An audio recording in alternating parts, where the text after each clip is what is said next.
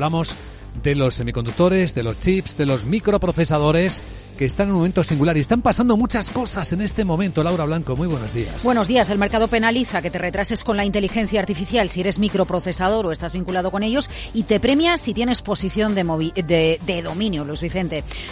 Respiramos. Un 10%. Caída de Intel en Wall Street, en el mercado fuera de hora.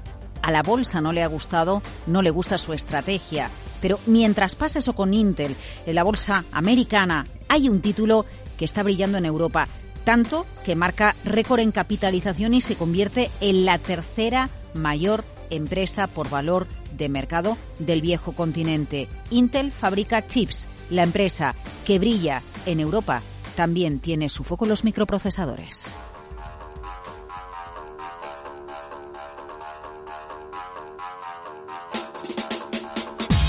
Intel se desploma un 10% en Wall Street. El problema no son los márgenes, que están por encima del 40%. El problema es que se ha quedado en el pasado. Chips para servidores tradicionales y para PC. El mercado teme que llegue tarde a los centros de datos de inteligencia artificial. La caída del 10% en bolsa de Intel anoche equivale a 20.000 millones de dólares de capitalización que se esfuman. ¿Tiene que cambiar Intel su enfoque e irse a la inteligencia artificial? Los analistas creen que 2024 es el año que va a determinar si Intel realmente se va a beneficiar del lanzamiento de las tan codiciadas PC con inteligencia artificial y sus chips que habilitan precisamente la IA. Intel dice que tiene clientes nuevos y que de momento no los quiere desvelar.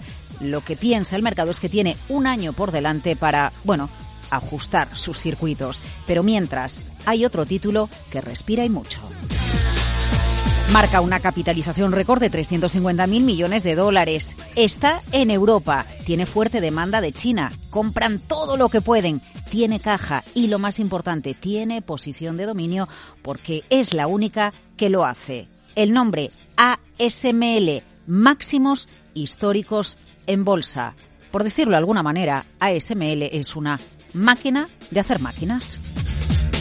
ASML lo que te hace es máquinas para poder hacer chips. Es la única empresa del mundo para poder hacer, eh, que tiene máquinas para hacer chips muy pequeños. ¿Y qué te está diciendo? Que hay una fuerte demanda por parte de China. Para poner un número, el último trimestre el 40% de las ventas venían de China, comparado con el 8% que venía de ese continente o de ese país el primer trimestre.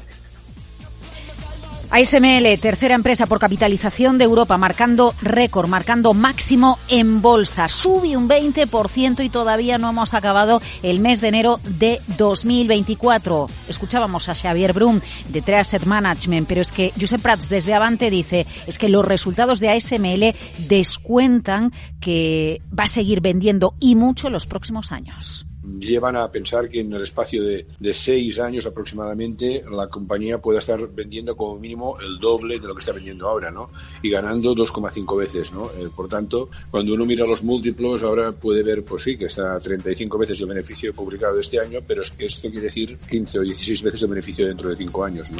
Hay exuberancia irracional, como diría Alan Greenspan, con la inteligencia artificial. La realidad es que ASML marca máximos en bolsa y sigue la estela de otras empresas como Nvidia o TSMC. Lo que comparten estas tres empresas vinculadas a la industria de microprocesadores está claro.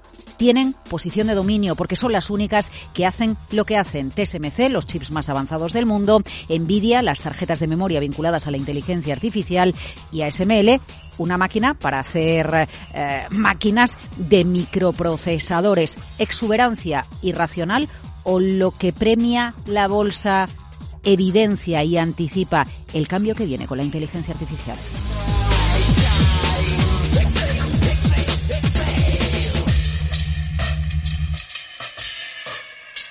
Capital, la Bolsa y la Vida, el programa de radio que despierta la economía, con Luis Vicente Muñoz.